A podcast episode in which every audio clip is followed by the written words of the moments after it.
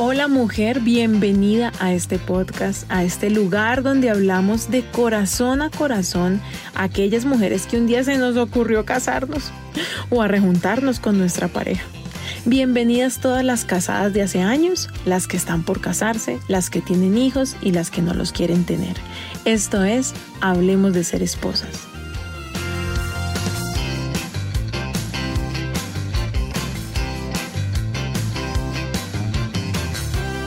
El episodio de hoy se titula Tenemos que hablar. Y tengo un invitado muy especial. Gracias a él es posible este espacio. Hola, don Jorge, ¿cómo está?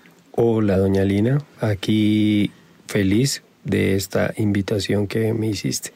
Bueno, mi amor, quiero que hablemos, ¿cierto? En este, en este espacio, en este tiempito aquí para compartir. Eh, ¿Qué piensas tú cuando te digo tenemos que hablar? Wow, SOS, peligro. Va a pasar algo que se sale del curso normal. Cuando tú me dices a mí tenemos que hablar, yo me preocupo, yo digo, lo despidieron del trabajo o está muy enfermo algo pasó con la familia. O sea, si tú me dices tenemos que hablar, yo digo algo muy grave pasó. ¿Cierto? Como que eso es lo que pensamos. A mí me pasa que cuando me dices tenemos que hablar, ¿en qué la embarré? ¿Qué dije? ¿O qué dejé de hacer? ¿O qué fecha importante olvidé? ¿O qué cita perdí? Empiezas, ¿será que después el cumpleaños yo se lo celebré? Exactamente, comienza a hacer un escaneo sobre las posibilidades y casi siempre es que algo incumplió o algo no lo hizo correctamente. Pero a ti te queda fácil porque mi cumpleaños es cerca del Día de la Madre y el aniversario es, ser, es la Navidad. Sí, pero te entra un temor que dices hasta dudas de eso. ¿Será que está bien? Y, ¿Ah? y quieres empezar a hacer un escaneo de todas las posibilidades porque dudas hasta de lo que estás seguro que hiciste. Tremendo, es como a veces no sé si les pasa a todos los latinoamericanos, pero a mí como colombiana la primera, la segunda, hasta la tercera vez que viajé a Estados Unidos, cuando uno ve esos policías gringos, uno como uno siente que uno lleva droga, aunque no, no lleve nada porque como te tratan. Se siente uno culpable sin haber hecho nada, ya uno entra como predispuesto a, a, sentirse culpable. Y yo creo que eso es lo que pasa cuando le dice tenemos que hablar. Duro, duro, duro. ¿Qué hice? ¿Qué olvidé? Casi siempre, en nosotros los hombres lo digo, pensamos eso. ¿Qué olvidé? ¿Qué fecha importante o qué cosa dejé de hacer que tenía encargada por hacer? En tu caso no es, pero también yo creo que a muchos hombres les deben pensar, ¿no? Dejé el Facebook abierto. O me imagino, pues en mi caso no, pero o el celular o dejé el celular sin clave. Que ¿En qué momento lo dejé ¿En qué momento? O tal vez llamó a alguien, pues eh, no es en el caso de nosotros, pero me imagino que apareció otra persona con la que está entablando una relación escondida y puede que haya aparecido. Claro, porque el que nada debe, nada teme, pero en este caso ese tenemos que hablar causa temor. Ahora imagínate el que teme, o sea, el que debe, o sea, el, que está haciendo algo escondida. Claro, debe ser difícil, o sea, se debe entrar en un shock de pánico como cuando uno era niño y, y, la mamá lo llama y le dice, nos vamos a sentar y vamos a tener una conversación. O cuando le revisaban a uno el informe de notas que llegaba y decía tenemos que hablar esta o decían esta noche hablamos en la casa. Uy, sí, ese ese de mamá de hablamos en la casa, que también yo creo que los hombres lo relacionan cuando la mujer dice tenemos que hablar, ¿no? O sea, se siente uno regañado ya de por sí. Sí, de que hay algo a lo que toca responder y comienza uno a pensar qué voy a decir, qué voy a responder tremendo. Imagínate que me estoy leyendo un libro que es del mismo autor de Los cinco lenguajes del amor y se llama Lo que me hubiera gustado saber antes de casarme, en signos de, exclamación el antes de casarme. Una joya. sí, imagínate nosotros 18 años después llega el libro a mis manos. ¿Estaremos a tiempo de corregir cosas? ¿Tú qué crees? Nunca es tarde, nunca es tarde. Siempre hay la posibilidad de, de tomar el rumbo adecuado.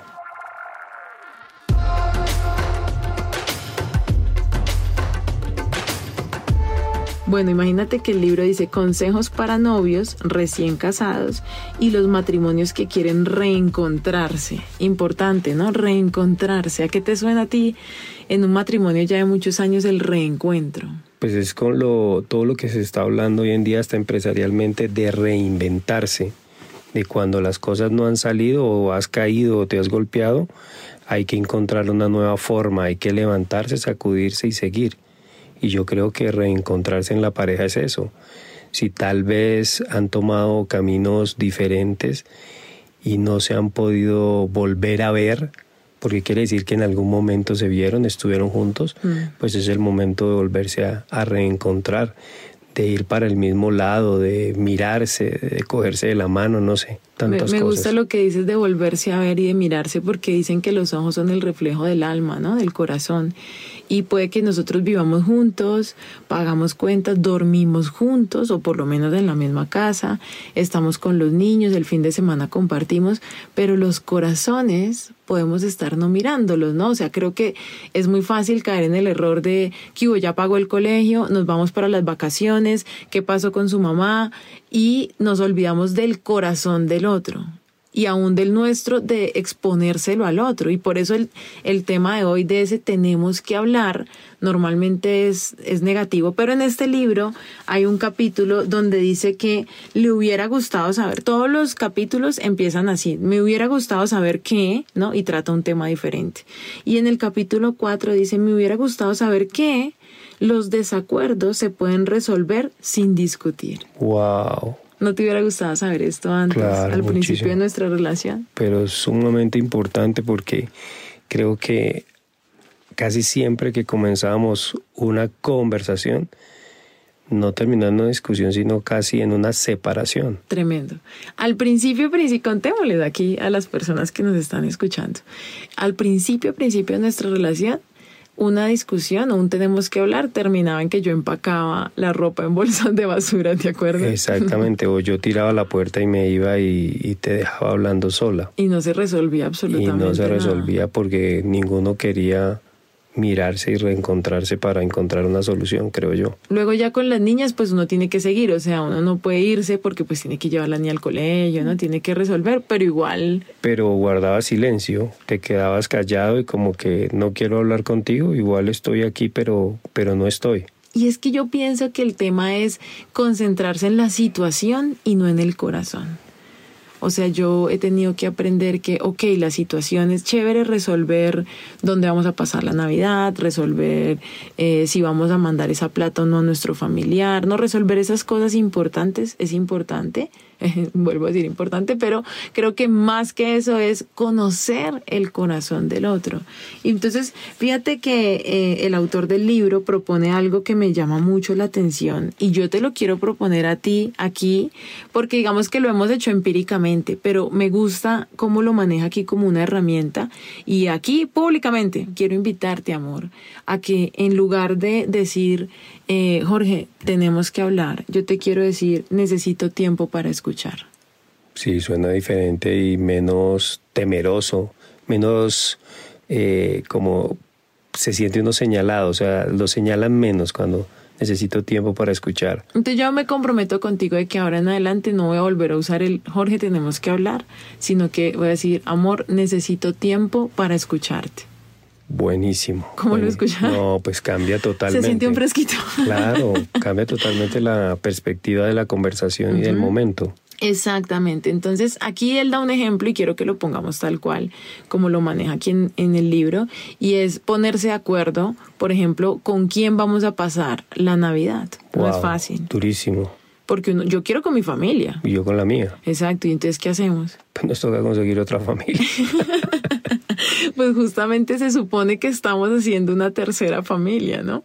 Entonces lo que dice aquí es que cuando nosotros decimos eh, queremos escucharnos, ¿cierto? Yo necesito escucharte, la conversación no empieza, tenemos que hablar. Entonces dice, ok, ¿y de qué quieres que hablemos? De con quién vamos a pasar la Navidad. Listo, ¿y tú qué quieres? No, pues yo quiero con mi familia, porque... Ah, y el otro yo creo que ya está bloqueado o no está escuchando, sino que está pensando cómo defender esos argumentos o cómo convencer al otro. O cómo destruir los argumentos de lo que te está diciendo tu pareja. Exacto, entonces... Más difícil todavía.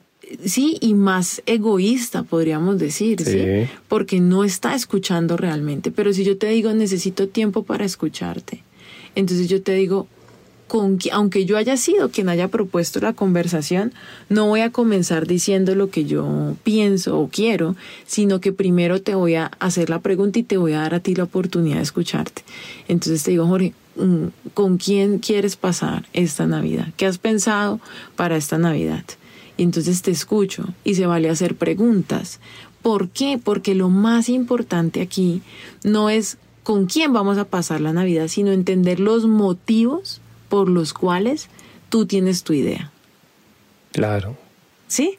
O sea, yo quiero saber, obviamente tú me yo no creo que tú me digas, no, con tu familia, es que rico pasar con mis suegros la Navidad, no creo que, que vayamos a llegar a ese punto, ¿cierto? Obviamente tú vas a defender a tu familia, pero debe haber un argumento mayor, por ejemplo, el temor de que nuestros padres ya estén viejos. Claro, y también eh, como la situación de ese momento del país, la situación económica. Eh, yo comenzaría analizando todos esos pro y contra. Ay, sí, amor, tú analizas todo. Pues, o sea, donde yo digo, yo quiero amar con mi mamá y ya, y no me importa ni endeudarme. Pero pues si ha sido una época en que llueve en la costa, por decir algo. Sí, sí, pues, ese eres tú. Pues ¿qué vas a ir a la costa? Si están atracando en la costa, pues ¿qué, se va, qué vas a ir a la costa? Eso me parece interesante porque yo digo, es que eso es lo que yo quiero, Jorge, tú no entiendes mis sentimientos. Y tú dices, tú no entiendes, Lina, que hay huracanes en Miami. Sí, o sea, tú lees otras cosas diferentes y es ahí donde debemos aprender no a que se haga lo que tú quieres o lo que yo quiera, sino a construir una realidad compartida, o sea, nuestra realidad. Total, total. De eso se trata esto, de, de escuchar. ¿Te gustaría sentirte claro, porque más escuchado? Así uno tenga la razón, así uno tenga la razón y, y, quiera convencer al otro, el egoísmo de tener la razón, pues te lleva casi a, agrede, a, cometer una agresión contra tu pareja. Mm que la agresión puede ser eso, irme y dejar la conversación ahí. Exactamente, o solamente darte a entender en la conversación que, que estás en el mundo equivocado. Tremendo eso. Y eso, y eso yo creo que hiere más que cualquier otra cosa, pero si se, se habla y se entiende que, que hay que encontrar un equilibrio con la realidad, con lo que está pasando en el mundo, en la economía, en la pareja, en las familias, más lo que tú sientes y lo que yo siento, pues creo que podemos llegar a, al patio de la casa. Nos quedamos aquí encerrados. No, pero hablando sí también de nuestra historia, eh, con nosotros, bueno, tu papi ya no está con nosotros, mm, pero antes era difícil porque tus papás son divorciados y mis papás también. Entonces no es pasamos con tu familia o la mía. Eran cuatro posibilidades. Exacto, o sea, o con mi papá o con mi mamá o con tu papá o con tu mamá y ahora pues hay tres posibilidades y lo que hemos decidido desde hace unos años es que lo pasamos en familia, o sea, los perdomo buena y más bien vienen las mamás o viene el papá. ¿no? Ha sido como la decisión. Digamos, en este caso, pues en este ejemplo el que estamos hablando en este momento. El caso es que quiero también invitarlas, ¿cierto? A ustedes mujeres a que sean valientes y que puedan crear esos nuevos patrones, ¿cierto? Como dice el libro, lo que me hubiera gustado saber antes de casarme. Y mira que mi esposito dice, no, estamos a tiempo, podemos aprender. Y te quiero invitar a que le puedas decir a tu pareja eso, no es, tenemos que hablar, eh, tengo que hablar, tengo que convencerte de mis ideas, sino eh, tenemos que escucharnos. Necesito tiempo para escucharte. Escucha, mujer, a ese hombre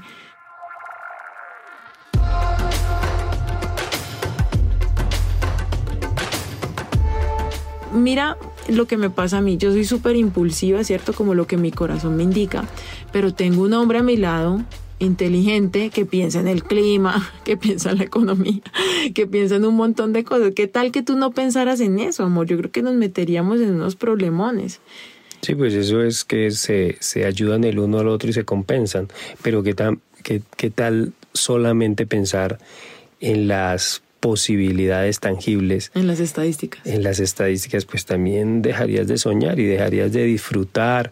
Y cuando hay hijos, pues los hijos también, y en este caso nuestras hijas son soñadoras.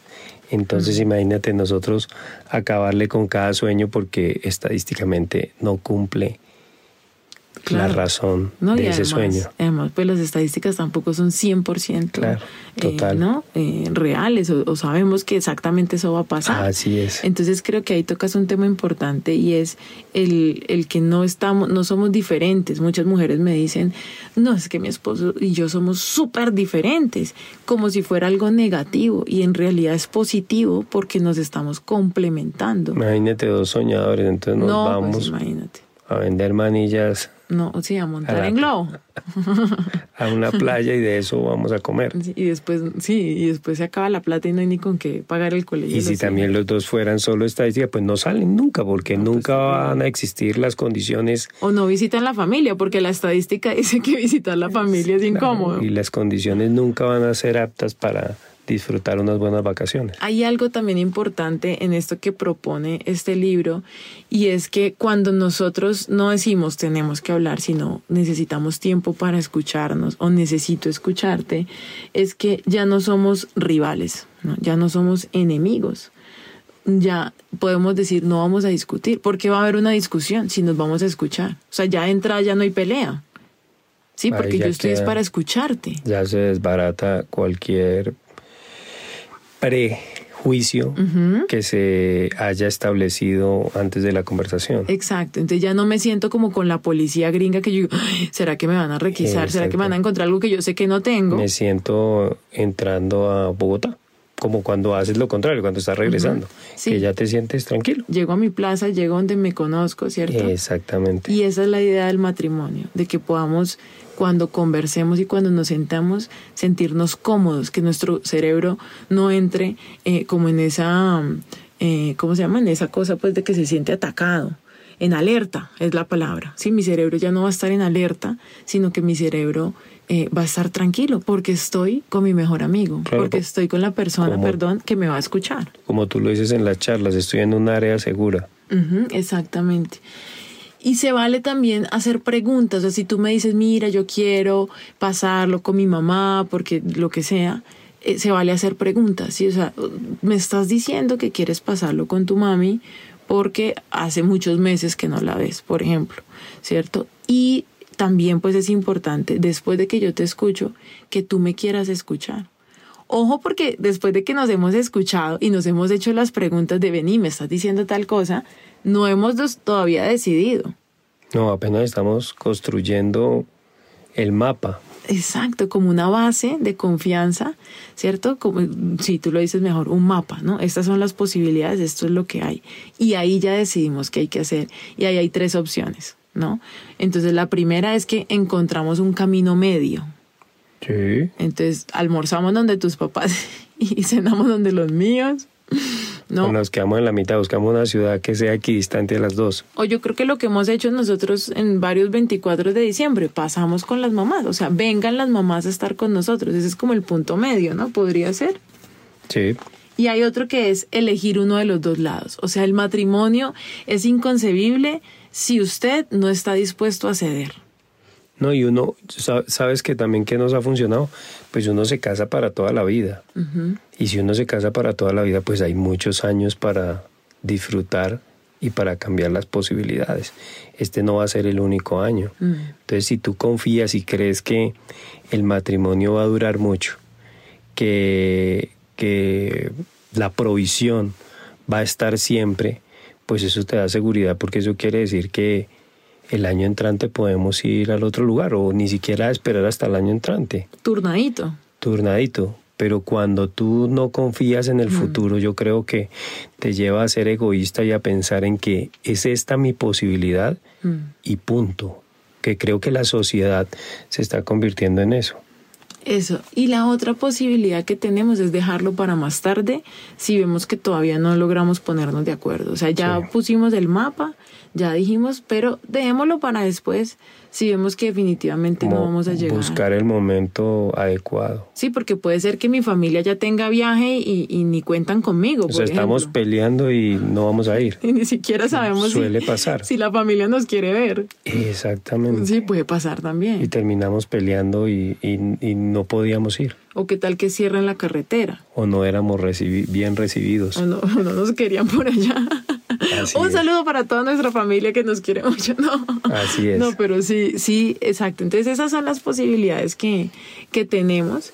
Y, y tú qué dices, también te comprometes conmigo. Aquí yo te voy comprometiendo. Claro, por supuesto, por supuesto, porque yo creo que en cualquier negociación, hasta yo, yo pienso aquí cuando hacen la venta de una empresa, cuando hacen los procesos de paz, tienen que morir al uno y, y, escuchar al otro. Mm. Y hay negociaciones que duran meses.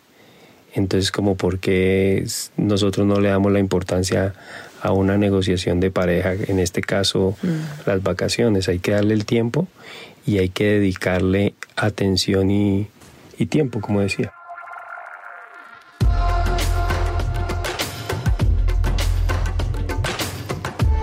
En estos días hablaba con una mujer y decía, ¿sabes cuál es mi problema, Lina? Que yo quiero resolver todo ya.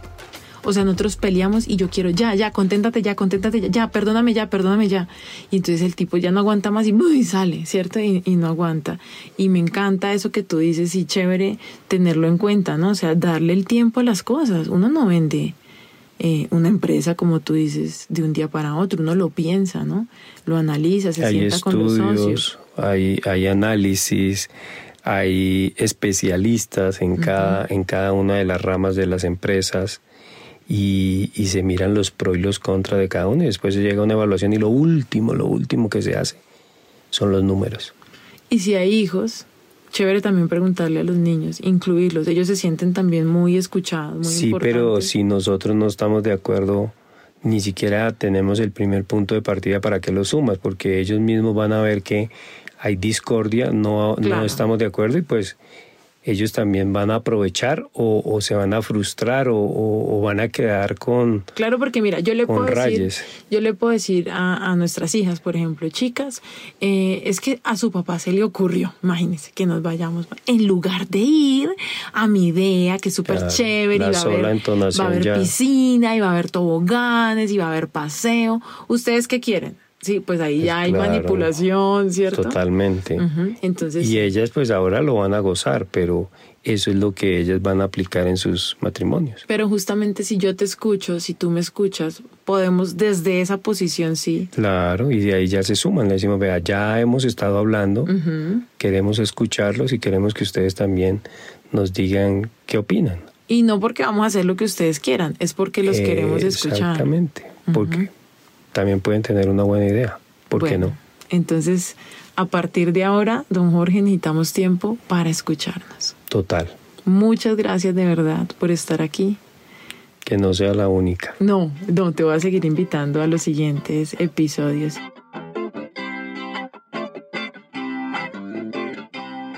Y bueno, mujer, mucho por aprender, ¿verdad? Yo espero que este episodio te haya abierto un poco más los ojos a la verdad y que podamos juntas aprender a ser esposas en este mundo actual. Recuerda que este y todos los temas que expongo aquí los podemos profundizar en las clases personales que tengo los días miércoles. Son videollamadas de una hora donde podemos estar tú y yo conociéndonos, escuchándonos. Escríbeme en Instagram. Me encuentras como arroba Lina Balbuena, la primera con B grande y la segunda con V. Y recuerda, no te aguantes ni te divorcies hay otro camino.